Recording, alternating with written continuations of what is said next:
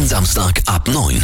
Menschen der Woche auf Radio 21. Wir machen unser ganz eigenes Triell jetzt, stellen die wichtigen Aussagen von Sozialpsychologin und Erkenntniscoach Mira Mühlenhof zu den drei Kanzlerkandidatinnen nebeneinander. Vielleicht hilft's euch ja noch bei der Wahl. Sind ja auch tatsächlich heute nur noch acht Tage. Wie war das eigentlich, Mira?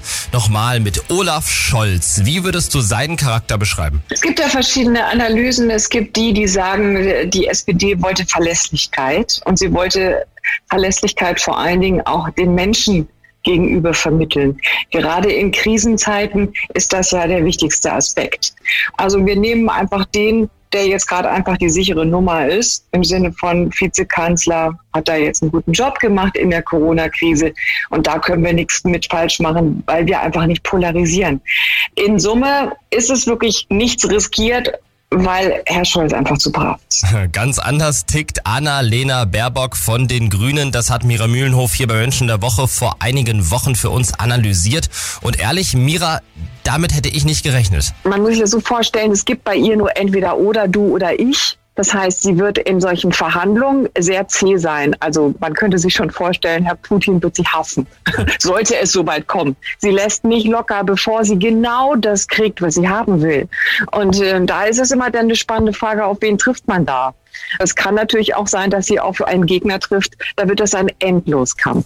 Und Armin Laschet dürfte wohl sein Lachen bei der Flutkatastrophe einiges an Reputation gekostet haben. Seitdem geht eigentlich nichts mehr bei Umfragen. Und der Grund, warum er sich zum Beispiel da nicht unter Kontrolle hatte, ist sehr spannend. Es gibt Menschen, die schauen nur auf das Schöne und blenden das Negative aus. Und genau das haben wir gesehen bei Armin Laschet. Das ist also keine Momentaufnahme, sondern das kommt tief aus der Persönlichkeitsstruktur. Das heißt, wir können auch davon ausgehen, dass er ein Kanzler wäre, der die unangenehmen Dinge wegwischt und auf das Positive schaut. Das ist so ein bisschen das Pippi Langstrumpf-Prinzip. Das ist ja auch schön. Man hat auch immer was zu lachen und ist auch immer alles nett, nett, nett, nett. Aber als Kanzlerkandidat würde ich mir schon jemanden jemanden wünschen, der auch sich mit den ernsten Themen auseinandersetzt. Gut eine Woche vor der Bundestagswahl liegt die SPD auch in einer neuen Umfrage weiter mit 25 Prozent vorn. CDU, CSU kommen bei der Erhebung von Forschungsgruppe Wahlen auf 22 Prozent.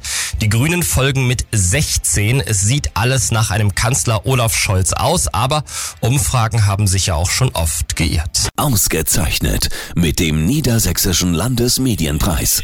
Menschen der Woche mit Mira Mühlenhof und Marius Hühne.